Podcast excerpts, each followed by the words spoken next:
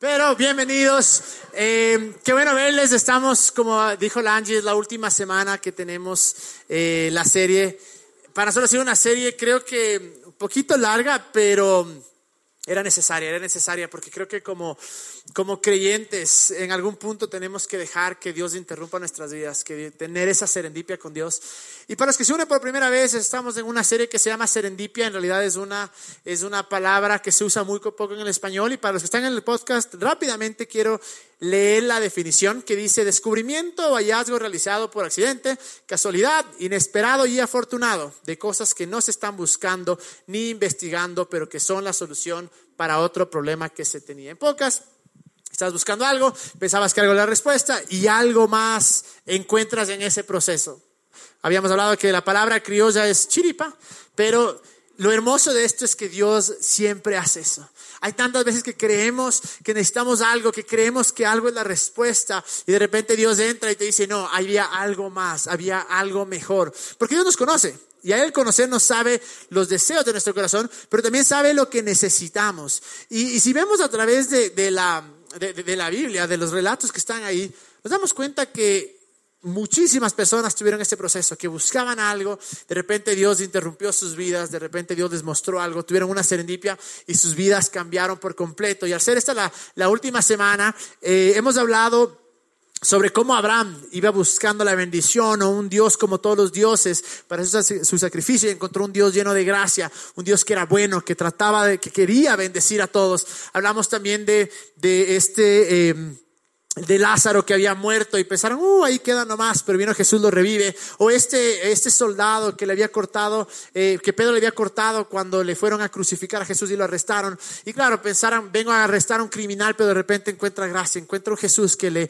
restaura y que le sana la oreja. Y por último, eh, la semana pasada, bueno, la Cristo había hablado sobre, es nuestra oportunidad, es nuestro tiempo. Y la semana... Eh, pasada habíamos hablado sobre, a ver, les voy a tomar la lección. ¿De qué vamos a hablar semana pasada? De los amigos, de eso. Yo me olvidé por un ratico, pero bien, bien que hayan puesto atención. Eh, sobre estos panas que tenía un, un, amigo, estaba paralítico y fueron a llevarle a Jesús y estaba cerrado el, eh, el techo, le metieron por ahí, Jesús le sana, pero no solo le sana, sino que le dice, ay, eh, eres perdonado de tus pecados. Y lo increíble de esto es, es que Dios sabía la necesidad más grande que había. Y no solo eso, sino que al mismo tiempo habíamos hablado de lo importante de que nosotros seamos de esos panas que cargamos a nuestros amigos hacia la respuesta hacia Jesús. Aquellos panas que no conocen de Dios y ser aquellos que estamos ahí todo el tiempo hasta que veamos que encuentren su respuesta. Pero esta semana quiero hablar de algo eh, de se puede decir 12, 13 o 14 personas que literal transformaron este mundo y estamos aquí gracias a ellos. Y quiero hablar de los apóstoles. Todos han escuchado que había inicialmente 12 apóstoles. Uno le traiciona, se da el vire y luego le cogen a uno y luego viene Pablo, que son conocidos como los, los 12 más conocidos, por decir así, eh, o 14, pero quiero hablar un poco de cómo fue la serendipia con ellos, cómo Jesús vino, interrumpió sus vidas y lo hermoso de esta transformación, lo hermoso de lo que Dios puede hacer cuando permitimos que interrumpa nuestras vidas. Eh, y claro, la Biblia no te relata cómo fue el llamamiento de todos estos manes, o sea, uno por uno, te, te, solo te dice par, par historias, pero en realidad em, quiero contar las que nos, sí nos cuentan, porque, porque es algo bastante interesante. Empecemos con Mateo 4, 18 al 22 y dice, mientras caminaba junto a mar de Galilea, Jesús vio a dos hermanos, uno era Simón llamado Pedro y el otro Andrés. Estaban echando la red al lago, pues eran pescadores. Vengan, síganme, les dijo Jesús, y los haré pescadores de hombres. Al instante, dejaron las redes y los siguieron. Más adelante, vio otros dos hermanos, Jacobo y Juan, hijos de Zebedeo, eh, que estaban con su padre en una barca remendando las redes. Jesús los llamó y dejaron enseguida la barca a su padre y lo siguieron. Eh, lo, raro de esto realmente es que están los manes trabajando, haciendo lo que saben hacer, y viene un man, tal vez medio hiposo, qué sé yo, y se les acerca y les dice, vean, síganme. O sea, imagínense que, quiero que veamos la, lo impresionante es que los manes, o sea, según el relato, no dudan, solo le siguen. Pero imagínate ahora, vos estás aquí en el trabajo, ahí en la computadora, donde que sea una obra, en el hospital, donde sea que trabajes, se acerca un man, y te dice, loco, sígueme. Y vos, ah, ya, vamos. O sea, imagínense eh, lo, lo, lo, no sencillo que es, lo complicado y lo que implica esto. Tenían trabajos, tenían familias, tenían sueños, planes. Y lo único que hacen es, dicen acá, le siguen. Y para colmo le dice, brother, eres pescador de, obviamente de peces, debes ser pescador de hombres. Imagínate qué raro, o sea, ¿qué quieres decir? Pero yo creo que hubo algo mucho más allá, que fue lo que les hizo soltar las redes y decir, bueno, vamos. Luego está, eh, eh, eh, y luego viene Mateo, porque claro, ellos son pescadores, entonces tal vez se podría decir que vivían de eso, entonces no era que tenían tal vez mucho futuro, digamos, a los ojos de la sociedad, ¿ok? Pero luego Mateo 9 dice esto, dice, al irse de allí Jesús vio a un hombre llamado Mateo, sentado a la mesa de recaudación de impuestos. Sígueme, le dijo. Mateo se levantó y lo siguió. Ahora, es diferente, porque un recaudador de impuestos es una persona bien preparada. Y no solo que era una persona bien preparada, sino que era una persona bastante odiada. ¿Por qué? Porque los judíos pensaban que solo se tenía que dar el impuesto o los diezmos, ofrendas a Dios. Entonces les odiaban a los, a los cobradores de impuestos y al mismo tiempo, si eran medio sátrapas, así sí, sí se les llevaban por ahí un poquito más que tenían que llevarse. Entonces Jesús viene y se le acerca a un man que le odian y le dice, sígueme. Y el man como que nada, ah, bueno, se levanta y lo siguió. Pero quiero seguir leyendo qué es lo que sucede acá. Porque en el versículo 10 dice, mientras Jesús estaba comiendo en casa de Mateo, muchos recaudadores de impuestos y pecadores llegaron y comieron con él y sus discípulos. Cuando los fariseos vieron esto, le preguntaron a sus discípulos, ¿por qué come su maestro con recaudadores de impuestos y pecadores? Me encanta cómo es la imagen de Jesús. Es lo que él hacía, le fascinaba estar con este tipo de gente. Al oír esto, Jesús les contestó, no son los sanos que necesitan médicos, sino los enfermos. Pero vayan y aprendan qué significa esto. Lo que pido de ustedes es misericordia y no sacrificios. Espectacular esta frase. Pero no he venido a llamar justos, sino a pecadores. ¿Y por qué es importante ver qué es lo que sucedió en la historia? Porque muchas veces pensamos que, claro, solo llamaba a los buenitos pescadores, tal vez eran buenos, pero no, acá era un man odiado. O sea, un, man que en realidad para la sociedad no era una persona muy querible, por decir así, y aún así lo llama. hay otra persona eh, que todos han escuchado de, de Pablo, lo interesante de Pablo es que el man era abogado, era un estudioso de, las escrituras y era de los top líderes fariseos. O sea, e, era un crack el man para lo que hacía. Y, y lo impresionante es que el man estaba en una misión, iba a ir con tanta ira que tenía, porque le habían enseñado que todos los que seguían a Jesús realmente tenían que morir. Y el man va en una misión a matar y a perseguir cristianos. Y miren lo que sucede en Hechos 9, 3 y 6. Al acercarse a Damasco para cumplir esa misión, una luz del cielo de repente brilló alrededor de él. Saulo cayó al suelo y oyó una voz que le decía, Saulo por si acaso era Pablo antes de ser, era Saulo antes de ser, de ser Pablo, que sí me cacharon. Porque cuando vean Saulo es Pablo, por si acaso, no, no les miento, en verdad. Saulo, Saulo, ¿por qué me persigues? ¿Quién eres, Señor? preguntó Saulo. Yo soy Jesús, a quien tú persigues, contestó la voz. Ahora levántate, entre la, entra a la ciudad y se te dirá lo que debes hacer. Bueno, luego pasó tres días ciego y ya conocemos la historia, si no, vayan y lean la Biblia. Pero bueno, el punto es que, ¿qué sucede? Un man que era un asesino, de repente Jesús viene y tiene una serendipia.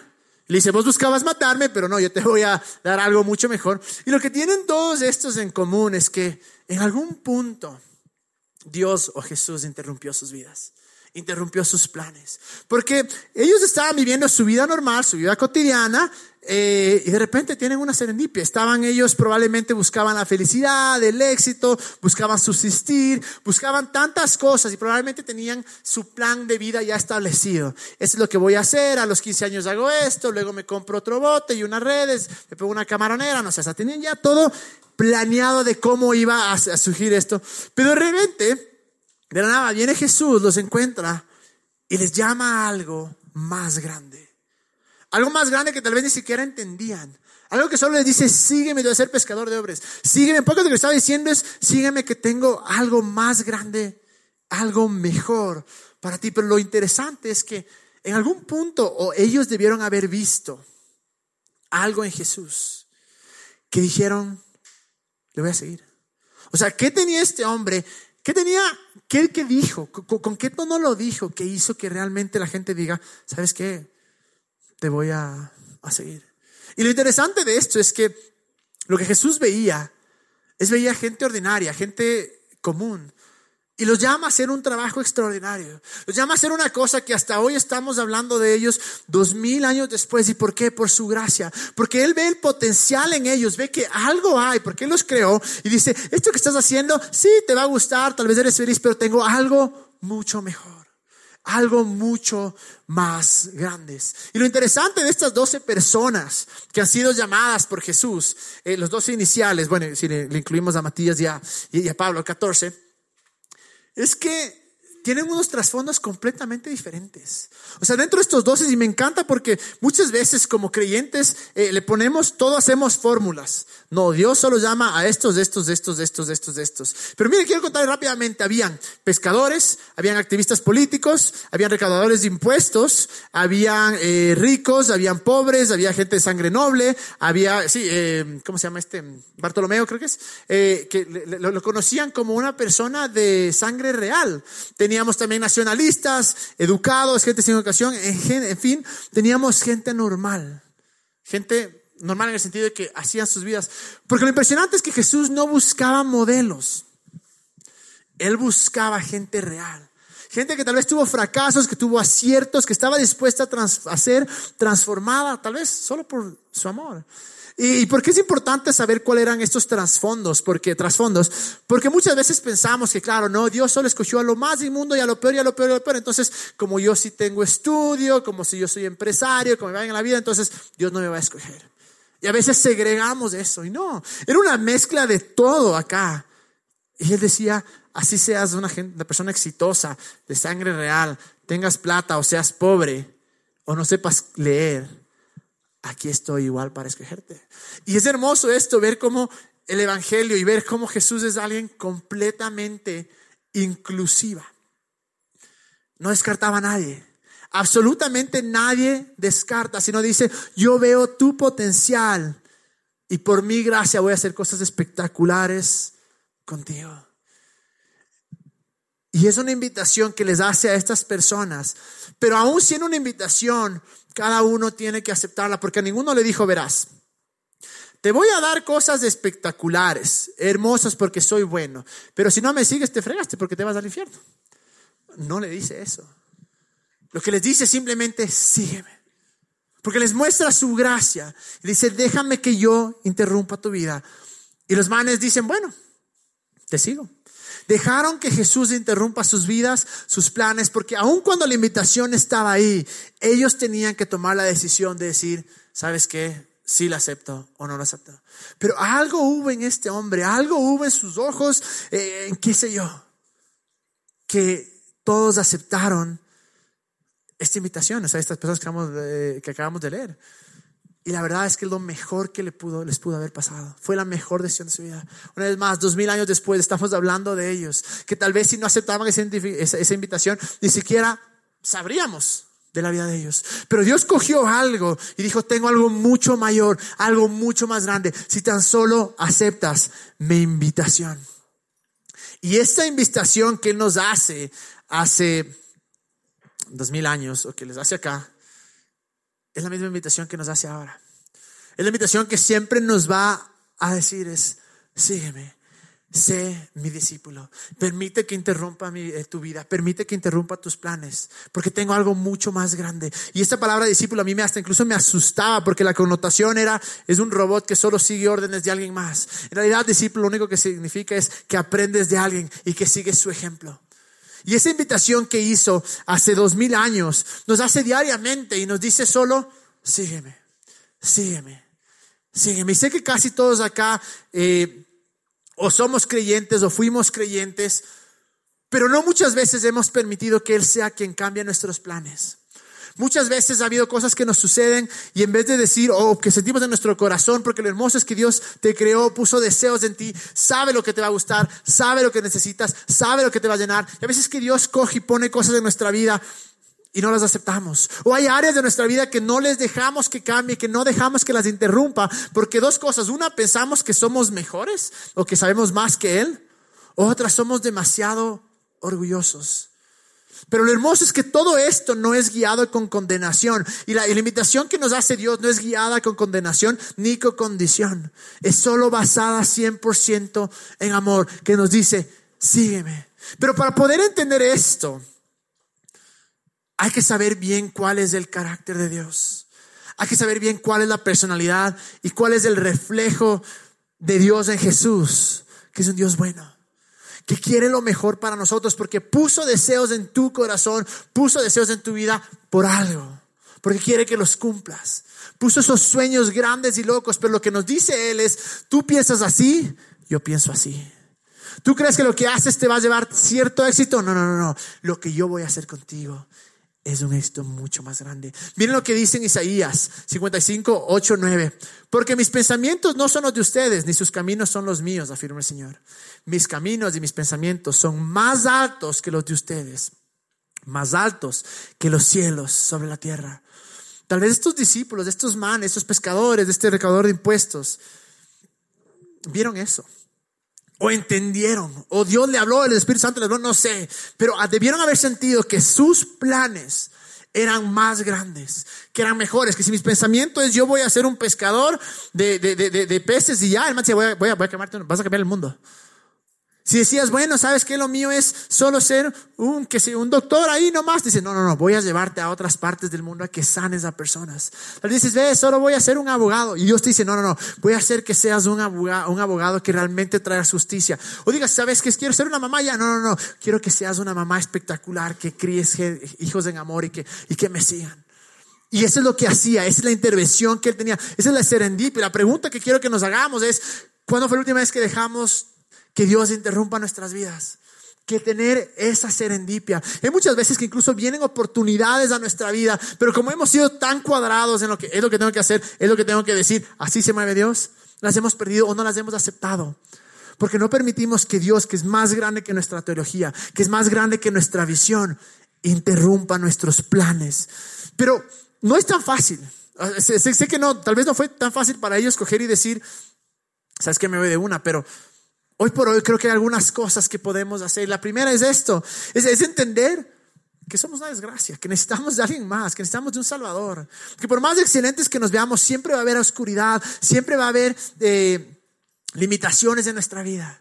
Y cuando entendemos eso, que necesitamos ayuda, la pregunta es dónde vamos a buscar ayuda y ahí es cuando tenemos que confiar en que Dios es bueno. Si estas personas no confiaban en Jesús, jamás les hubieran dado su vida entera.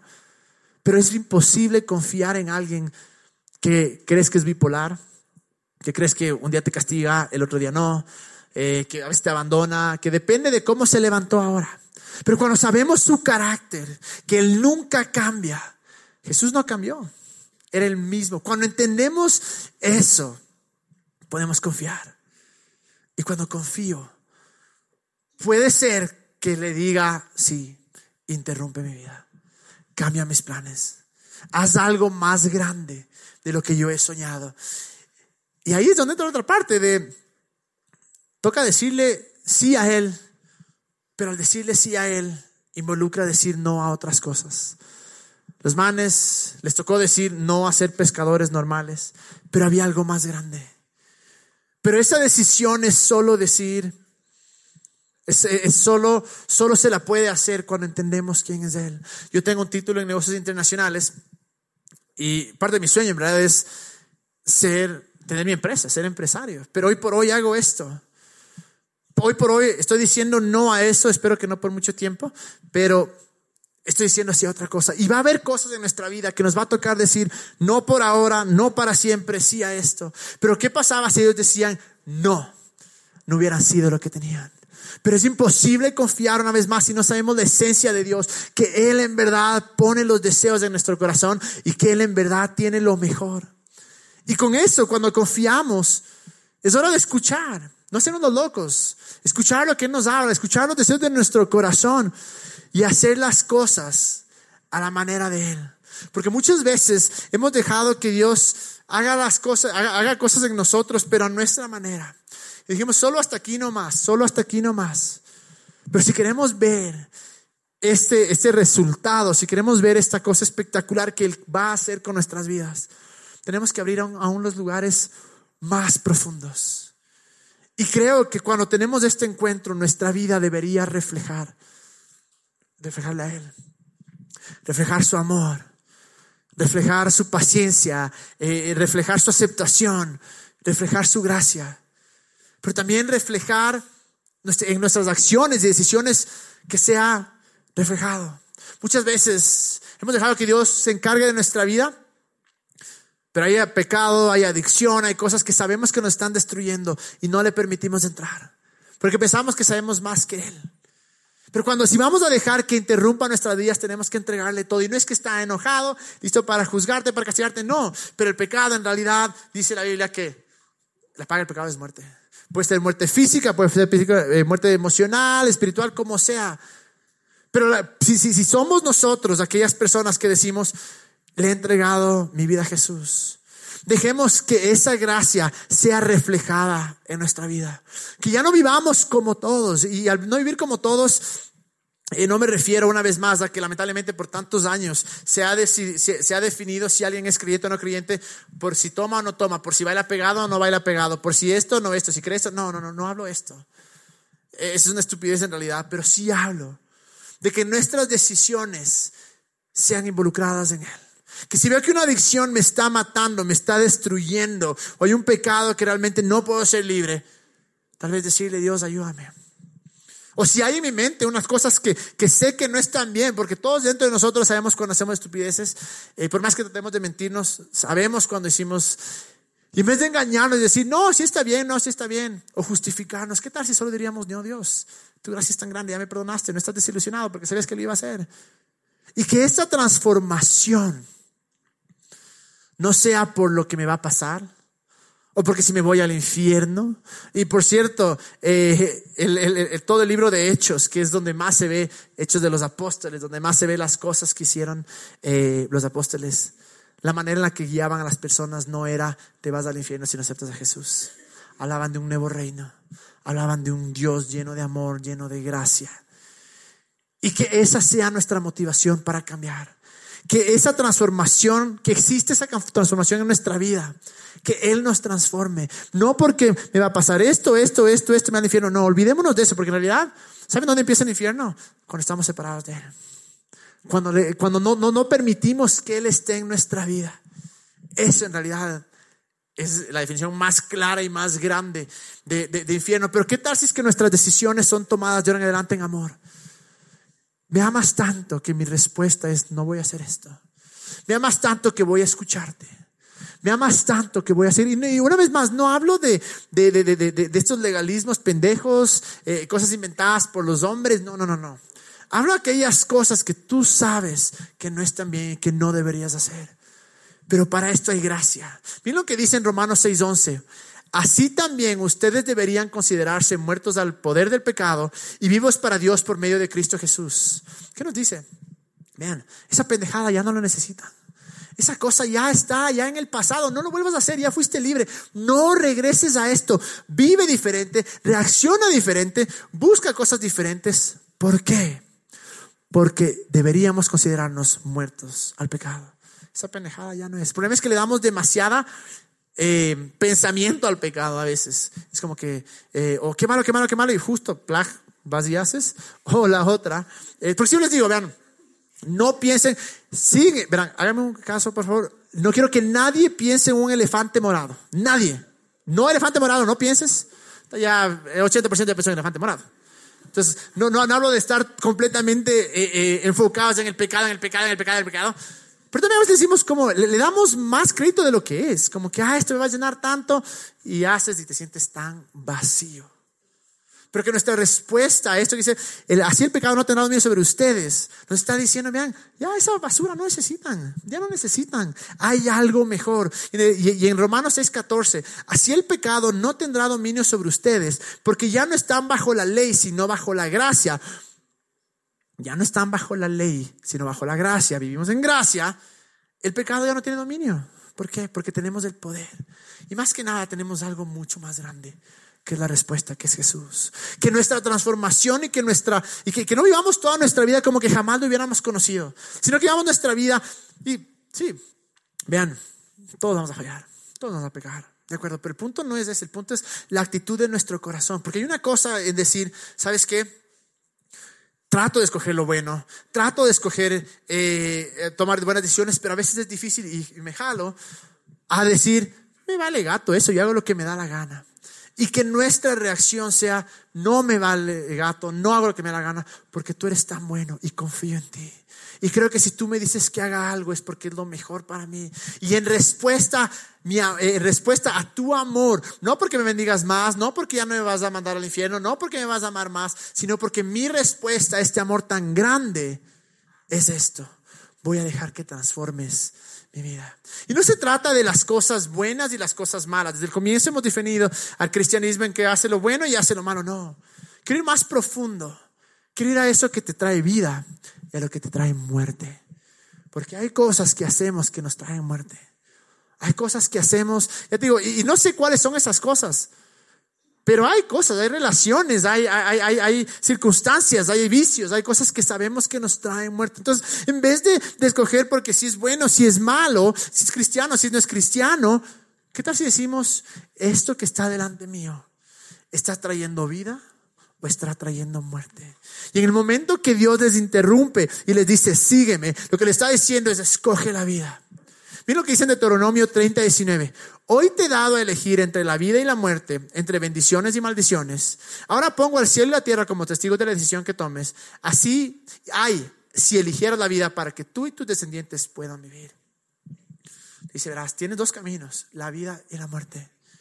Y me encanta cómo Jesús es, te amo tanto puesto deseos, he puesto sueños en ti. Escoge la vida. No, no, no, no escojas la muerte, no, no, no escojas esto que crees que te va a llenar. Y tal vez para ellos su, su, su, seguir en, en, en, ¿cómo se llama?, pescando, no les iba a traer necesariamente muerte, pero no iban a encontrar esa vida, esa, ese, ese propósito. Dijeron, esto es lo que tengo que hacer. Y hay muchos de nosotros que vivimos de esa manera, que no sabemos por qué lo hacemos, y ya vamos a la universidad y nos graduamos y odiamos la carrera. Estamos un trabajo y odiamos el trabajo, pero así ha de ser porque todos lo hacen. ¿Qué pasa dejamos que Dios interrumpa nuestra vida y nos diga, no, esto no está malo, pero hay algo mucho mejor? Hay algo mucho más grande. Y poder escoger la vida sobre la muerte en cada decisión que tomamos. Y hablo de, de entregarle todo sea, de, confiar en Él, pero solo podemos confiar en Él cuando sabemos que es un Dios bueno y que tiene lo mejor para nosotros. Cuando escogemos vida es parte de permitir que Él interrumpa nuestra vida. Los discípulos permitieron que Dios, que Jesús interrumpa sus vidas y alcanzaron cosas que jamás se hubieran imaginado. Estoy seguro que ninguno de ellos de Guava soñaba algún día voy a cambiar el mundo y eh, años después van a hablar de mí. Probablemente no. Porque vuelve al concepto de que nuestro sueño es así y Dios dice, tengo algo mucho, mucho más grande. Hay cosas que podemos alcanzar, pero tal vez no los alcancemos si no dejamos que Él nos interrumpa, si no dejamos que Él nos guíe. Y no se trata de, ahora voy a sacrificar todo, ya la miércoles voy a votar a la universidad, del trabajo. No, no, no, para nada. Es decir, con lo que tengo, ¿cómo interrumpes? Porque tal vez, o sea, es chistoso porque el los manes siguen siendo pescadores, solo ya no eran pescadores de peces, sino de hombres. Y tal vez es, ya no eres empresario de esto, sino empresario de esto, ya no eres doctor de esto, eres doctor de esto, no sé. Ya no eres diseñador de modas de esto, sino de esto, qué, qué sé yo. Pero el rato que dejamos que Él entre y que nos diga, hay algo más grande que vivir por el momento, hay algo más grande que vivir por lo que tú crees que te va a llenar. Tal vez en este momento, en este momento podamos ver su majestuosidad, podamos ver su grandeza. Voy a pedir que venga la banda porque quiero que adoremos. Y quiero que adoremos y quiero que en la adoración en realidad sintamos su amor, sintamos que Él es bueno. Y les digo, eh, al mí haber, por este momento, eh, eh, haber escogido lo que estoy haciendo, sí, a veces no es fácil, sí hay muchas otras cosas que, que diría tal vez tuviera esto, esto, esto. Pero hay otras cosas que digo, jamás imaginé hacer en realidad lo que estoy haciendo hoy por hoy. por hacer lo que hago me llevaron a Israel completamente gratis, hicieron un tour de pastores, me pagaron, mi sueño era ir allá. Em, estoy probablemente yéndome en, en dos semanas a un entrenamiento de evangelístico en la mejor isla del mundo, la segunda mejor porque la primera es Galápagos, en Hawái. Eh, son cosas que jamás me imaginé, que, no soñé. Y es solo por dejar que Él me interrumpa y diga, anda, tengo esto, tengo esto. Estoy casada con la mujer más impresionante de este mundo, el amor de mi vida. Em, que es lo mejor, cada día me levanto y digo, no puedo creer. Tal vez jamás hubiera imaginado que Dios podía hacer algo así en mi vida, que podía tener una persona así en mi vida. ¿Qué pasó? Interrumpió mi vida, interrumpió mis planes y dijo, hay algo más grande. No sé si es que no le hubiera entregado mi vida, no sé si nos hubiéramos conocido, no sé, tal vez no, en una farra, no sé, porque tal vez ella era buena y era mala, entonces no nos, no nos topábamos. Pero, quién sabe. Pero hoy por hoy puedo vivir, vivir ese fruto, puedo vivir ese, ese resultado. Y digo, gracias a Dios que permití que interrumpas mi vida. Gracias por esos planes que no los tenía y ahora los pusiste y son más grandes de lo que jamás imaginé. Y lo hermoso es que Dios no solo guía, no solo interrumpe tus planes, sino que provee. Provee absolutamente todo lo necesario. Pero tenemos que confiar en Él con todo lo que somos. En nuestras relaciones, tal vez la manera en que escogemos nuestro novio, nuestra novia es, eh, no sé, porque se bailó bonito, porque, no sé, es chistoso. Pero vez es hora de, de involucrar a que Dios entra acá y que nos diga, hay algo mejor. Piensa más grande. Ve cosas más grandes. Esto es permitir que Él interrumpa nuestras vidas.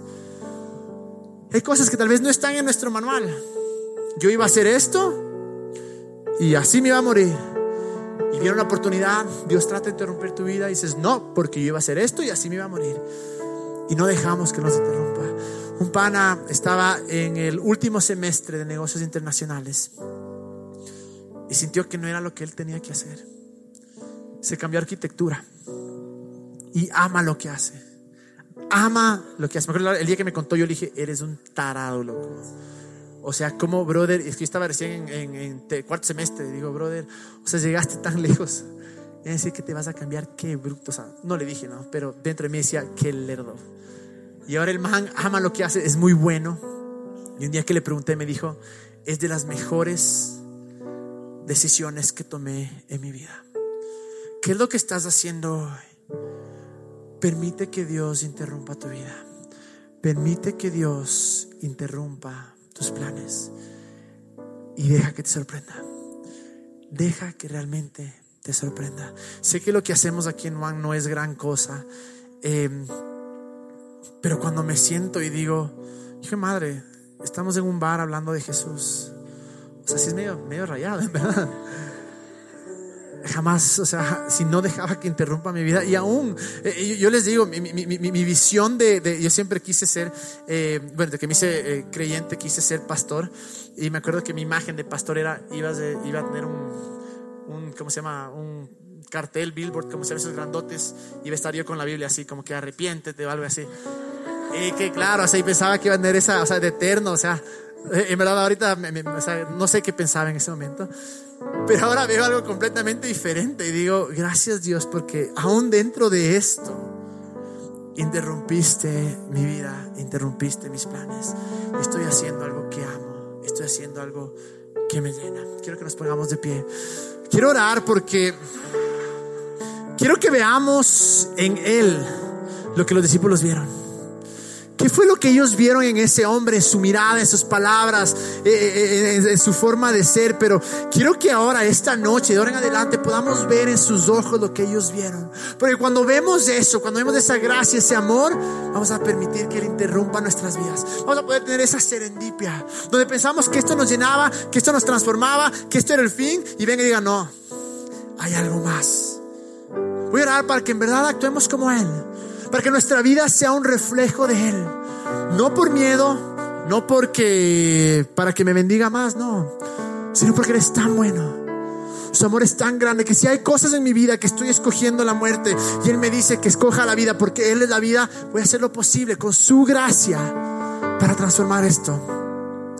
Y sobre todo voy a orar para que nuestro corazón esté abierto a que Él cambie nuestros planes, a que Él cambie nuestra vida a que le interrumpa el momento en el que estoy ahora, en el 2018, en el trabajo que tengo, en la relación que estoy, en lo que sea, y te diga, tengo algo mejor. y que nuestro corazón esté lo suficientemente abierto, que nuestra confianza sea la suficientemente fuerte para decir, que friega, pero te creo. Qué duro, pero tienes algo mejor.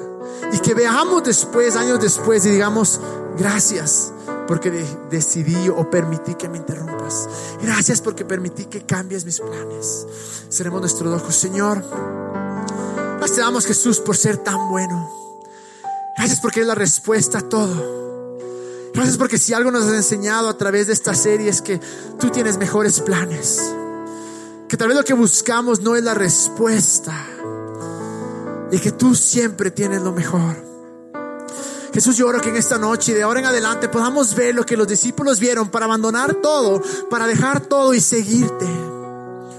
Oro que esta noche podamos realmente verte como eres, con tu confianza, eh, con tu amor, con, con tu gracia y poder realmente entregarte todas las áreas de nuestra vida y decir, creo en ti, confío en ti, interrumpe cuando quieras, interrumpe mis planes.